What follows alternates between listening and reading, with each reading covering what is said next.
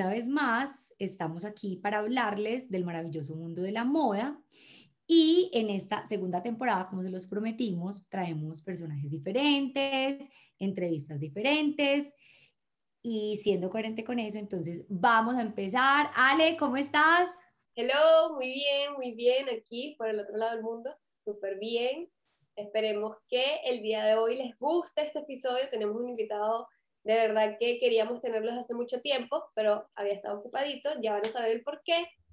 Y este, bueno, creo que vamos a empezar. Te toca a ti, Nati. Presentemos nuestro invitado de hoy. Hoy estamos con Aitor Riera. Él es venezolano, pero actualmente vive hace algunos años en España. Él es comunicador, su carrera es de comunicación es colega nuestro, pues tenemos la misma carrera y además algo que nos encanta de este personaje es que está, podríamos decirlo, que gracias a toda su experiencia laboral se ha especializado en ventas en toda la parte del, del mercado del lujo. Autor ha pasado por eh, marcas de lujo importantes como Tous, como Prada, como Versace y hoy Hermes. Lo que más nos atrae y lo que más nos gusta de traerles un personaje como Aitor es que vamos a hablarles del mundo del lujo y cómo todo eso que vemos en este rubro lo podemos eh, totalmente ubicar y llevarlo al contexto de las marcas latinoamericanas. Aitor, bienvenido, qué rico estar contigo hoy. Muchas gracias, gracias, de verdad. Bueno, ¿Qué tal están? Arranquemos. Claro que sí. Vamos a ir. Perfecto, listo. Bueno, eh, en previos instantes hablábamos un poquito con Aitor y nos contaba que definitivamente él nunca se imaginó trabajando para el mundo de la moda y menos para el mundo del lujo. ¿Cómo es para una persona que llega de Venezuela, que es latino, enfrentarse al lujo y empezar por algo que es muy lujo, que es joyería. Digamos que hoy Tous ha ampliado su portafolio, pero que Tous se concibe como una marca de joyería. ¿Cómo fue empezar a trabajar para el mundo del lujo? La verdad que fue un poquito complicado eh, al principio, pero ya que le vas tomando el truco, mm, va saliendo solo. Para serte franco, cuando yo empecé en Tous, eh, yo empecé en un Black Friday. O sea, eh, tenía que aprender todo a contrarreloj. Aparte porque era el Black Friday, venía diciembre, todas las compras eran una locura, este, y tenías que aprenderlo mm, sí o sí. O sea, la cuestión de todo es tener las ganas y darle ese cañito y lo aprenderás fácilmente, la verdad. No, total, y además porque, o sea, uno ser comunicador pero de un momento a otro tener que vender, yo creo que los comunicadores tenemos de pronto como eso chévere que nos, obviamente nos relacionamos muy fácil con los demás, pero tú nunca habías vendido joyas, entonces me imagino que tú tuviste que tener una pequeña capacitación en el que te hablaran de la esencia de la marca, en el que te contaran un poquito de esa marca. Cuéntanos todos cómo te empezó a abrir las puertas de las ventas del mundo del lujo de la moda. Bueno, cuando eh, empecé en Tous, es verdad que me dieron varios cursos, pero eran cursos super flash, que tenía que aprender las distintas, los distintos tipos de gema, eh, el tipo de oro que se estaba trabajando, plata, acero, el tipo de plata también que se trabaja. La verdad que fue hace bastante tiempo, no me acuerdo, eh, era plata, no me acuerdo cómo era, pero hay dos tipos de plata distintas. Es verdad que siempre la plata es la plata 925, pero se, trata, se trabaja de otra manera. Entonces tenía que aprender todo eso en muy corto tiempo. Entonces, eh, yo prácticamente aprendía eso en el trabajo y llegaba a casa y seguía estudiándome para poder ir con el cliente y tener una respuesta al respecto, no quedarme en blanco. Porque para nosotros que somos comunicadores, o sea, no podemos nunca quedarnos en blanco, siempre tenemos que tener una respuesta para algo, ¿vale? Y era más que todo eso. Eso fue lo que me aportó a mi Tous. O sea, Tous me abrió las puertas en el sentido de que me enseñó esa parte de la joyería, que ya yo por sí conocí un poco de joyería, no tanto, no tan a fondo, pero las gemas no tenía ni idea. Entonces, claro, o sea, ellos me abrieron las puertas a eso y eh, la verdad que es un mundo completamente distinto. Me sentía un poco como en la universidad otra vez. Entonces, está claro, no, entonces, dado lo que nos estás contando, está claro que definitivamente para hacer, para hacer parte del equipo de ventas, también tienes que tener toda esa información muy clara porque al final tú eres el que le transmites al público final toda esa idea, esa esencia de la marca. O sea, no te puedes quedar en blanco porque tú de tu público objetivo lo tenías que saber todo. Tú eras casi que esa extensión del equipo de mercadeo. Exactamente, o sea, una de las cosas que mm, de todas las marcas en las que he estado, eh, lo importante es no solamente vender, porque vender es sencillo. O sea, eh, no es despachar, es la palabra exacta. No es despachar al cliente que te diga, mira, es que yo quiero esto. No. Detrás de todo eso hay un proceso, hay un storytelling, este, y todo eso depende del cliente. Claro, eso depende del tiempo del cliente. Tú se lo puedes explicar y le va a dar un, baño, un valor añadido a ese artículo y el cliente va a tener algo en qué contarle a los demás, porque la publicidad más segura del mundo es el boca a boca. Entonces, le haces publicidad a la marca, te haces publicidad a ti mismo porque te hace un buen vendedor.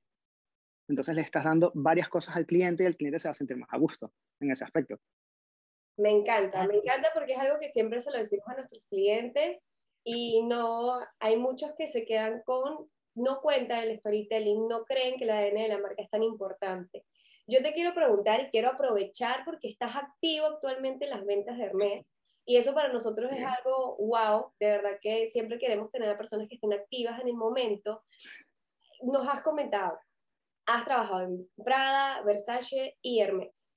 Eh, de estas tres, sabemos que Hermes es la que está posicionada de, como más, más marca de lujo entre las tres. ¿Cuál es la diferencia que ves entre estos tres consumidores y sobre todo cuando te llegan consumidores latinos a la, sí, al punto de venta. La diferencia de las tres, sí es verdad que el público latino le gusta más Versace.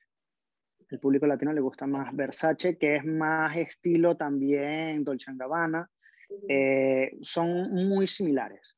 Entonces es ese estilo de que se vea la marca, que sea bastante colorido, que llame bastante la atención. El concepto de Prada es un concepto un poco más neutral. Mantenemos mantienen cosas que son en colores eh, crudos, que sean colores suaves, que sean fáciles de combinar y que pueda ser para el día a día. Que eso a las mujeres en realidad le gusta eso, o sea, que sea algo muy sencillo y que le sirva para todo. Y en Hermes, ¿verdad? Eh, completamente distinto en todos los sentidos, porque en Hermes, cuando yo entré ahí, no lo entendía, o sea, veía que eran diseños como mm, si fuera no, no quiero decirlo como básico, pero eran muy simples. Y cuando me explicaron el por qué esos diseños, habían diseños que, claro, que eran de pasarela, que era del fashion show y todo, que eran algo más llamativos.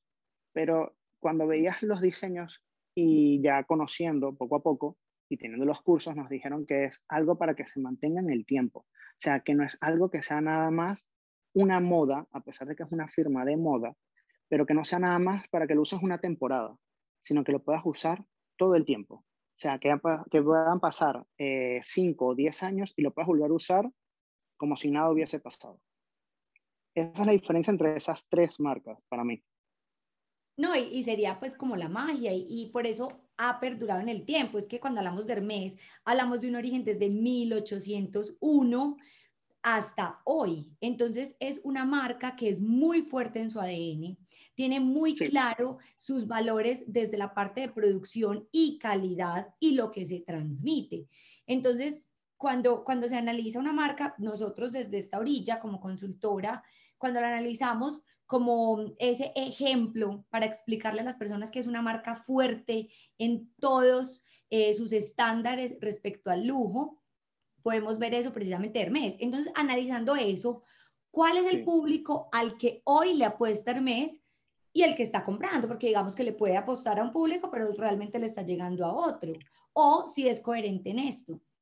En realidad, Hermes tiene todo tipo de público, la verdad. O sea, no puedo decir que sea eh, un público en particular.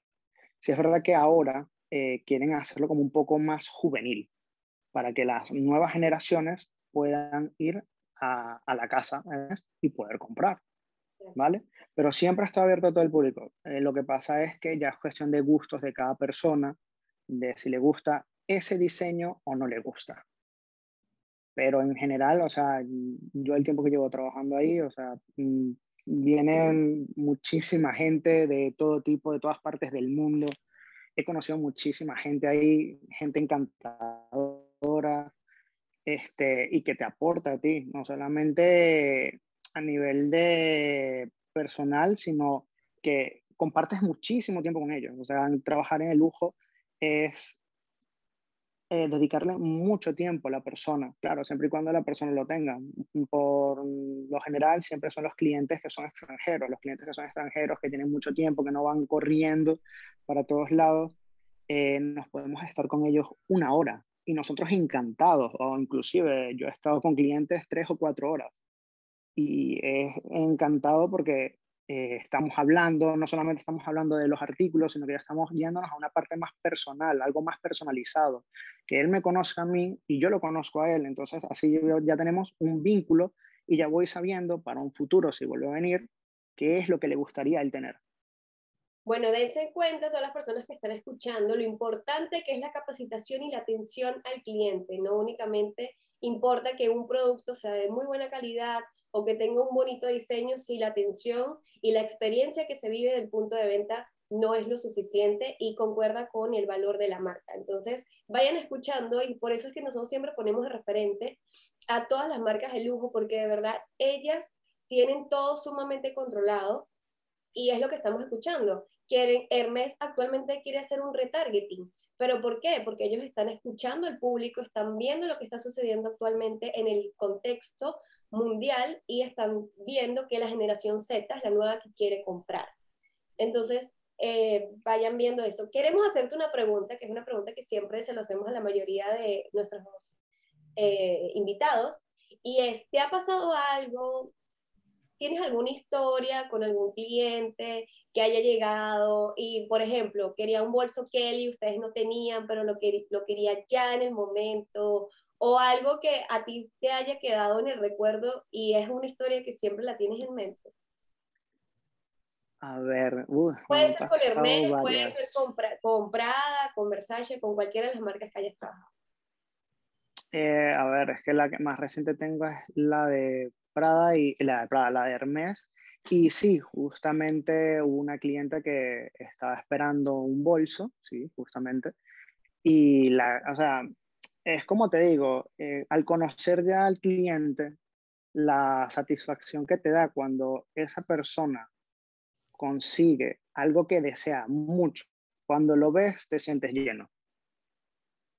Es la que me da a mí por lo menos las veces que no solamente con bolsos, ha podido ser con unos zapatos, ha podido ser con una blusa, con una pieza de joyería, incluso hasta con un pañuelo. Con el o que lo están exactamente con un cagué. Eh, cuando lo consiguen es como, wow, lo tengo, me encanta y ya tú te sientes completamente satisfecho.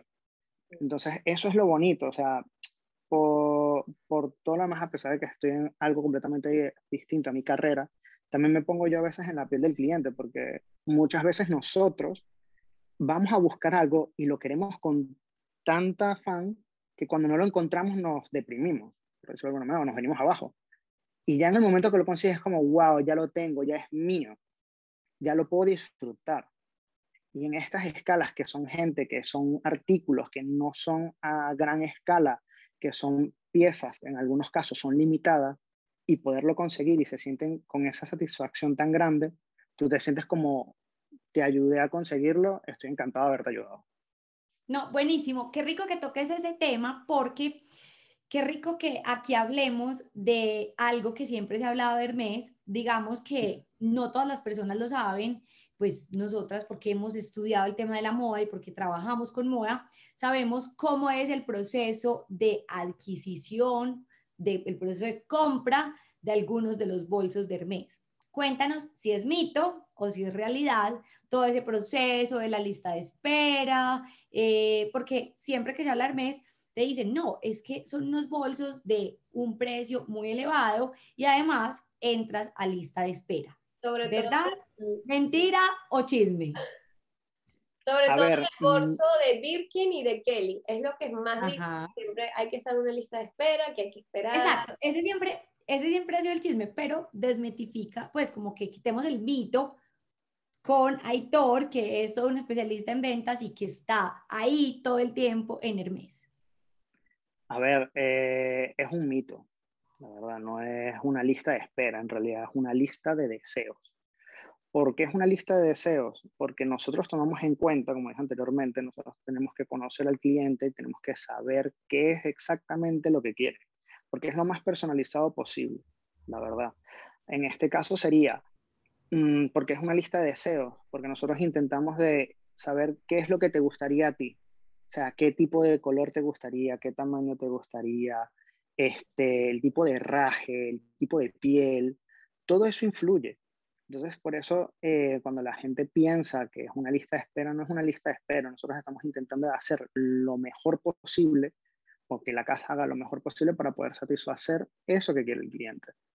Entonces, hay tiempos que mm, muchas veces los clientes este, se ponen muy ansiosos porque pueden decir, mira, es que llevo tanto tiempo esperando o no, pero es algo que no depende de nosotros. Nosotros intentamos de generar algo y que cuando nosotros recibamos ese algo, nos vamos a poner en contacto lo más rápido posible con ellos, porque sabemos que ellos lo desean.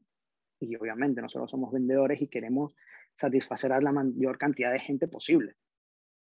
Claro, pero son ventas con encargo o, por ejemplo, yo hoy, Alexandra, voy a la tienda Hermes y quiero un bolso Birkin de el no sé, de un color que quizás esté en estantería o no va a estar o yo lo tengo que encargar. ¿Cómo sería el proceso? Tendrías que encargarlo. En ese caso tendrías que encargarlo.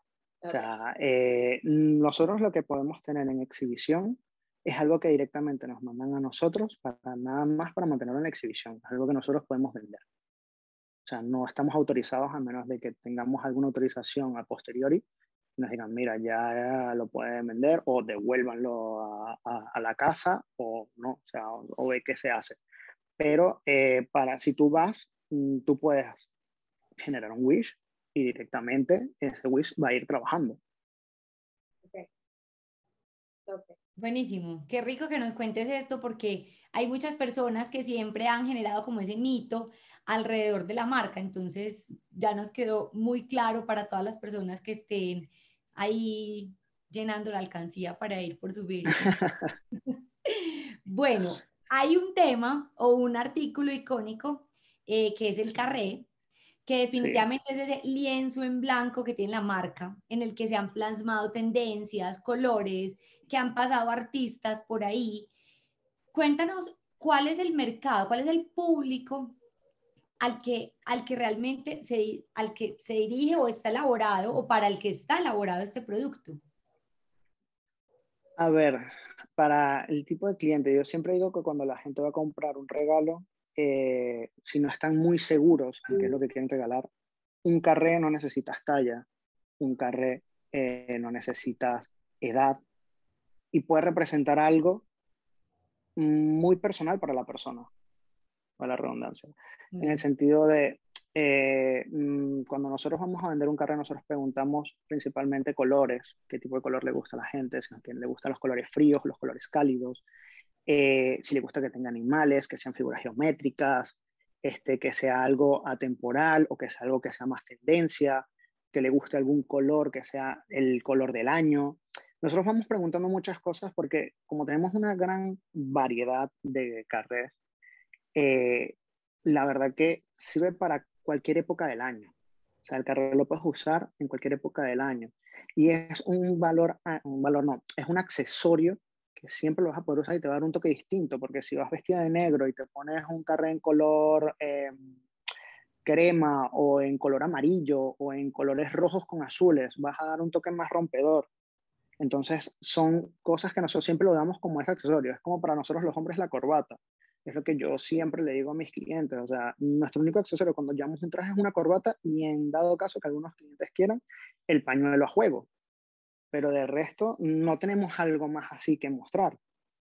Entonces, las mujeres tienen muchos carreras, o sea, están los carreras que son mm, cuando la gente viene y dice, mira, es que quiero un carré, mm, necesito que me digas más, porque no puedo ayudarte si me dices nada más. Un es, un, es un producto muy extenso, es que es un producto que es, ese, es muy bueno tocar el tema del carré, porque nosotros le hemos dicho mucho a nuestros clientes como tenga también ese producto icónico, pero que permita ser versátil a la vez y que se pueda perdurar en el tiempo, que vaya mucho más allá. Y el carré es el ejemplo más claro y de hecho el pionero, la marca que empezó con el carré es Hermes. Entonces es, es ese el ejemplo muy puntual que les damos a los clientes cuando hablamos de un producto que sea versátil, un producto que nunca pase de moda, que sobreviva al tiempo.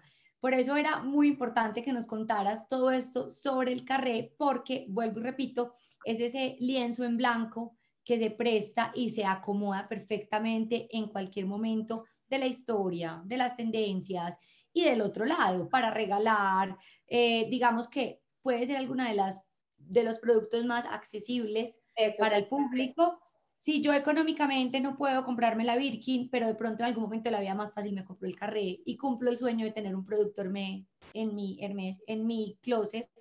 Entonces es, es ese producto que es alcanzable para muchas personas. Sí, no solamente eso, o sea, como, como te decía, o sea, en realidad el carré hay mucha gente que no lo sabe, pero el carrete sirve para millones de cosas. No solamente es un accesorio que lo puedes poner en el cuello, lo puedes poner en el cabello, lo puedes usar como una riñonera, lo puedes poner como un top. Incluso con dos carrés puedes hacerte una falda, puedes hacerte un pequeño bolso.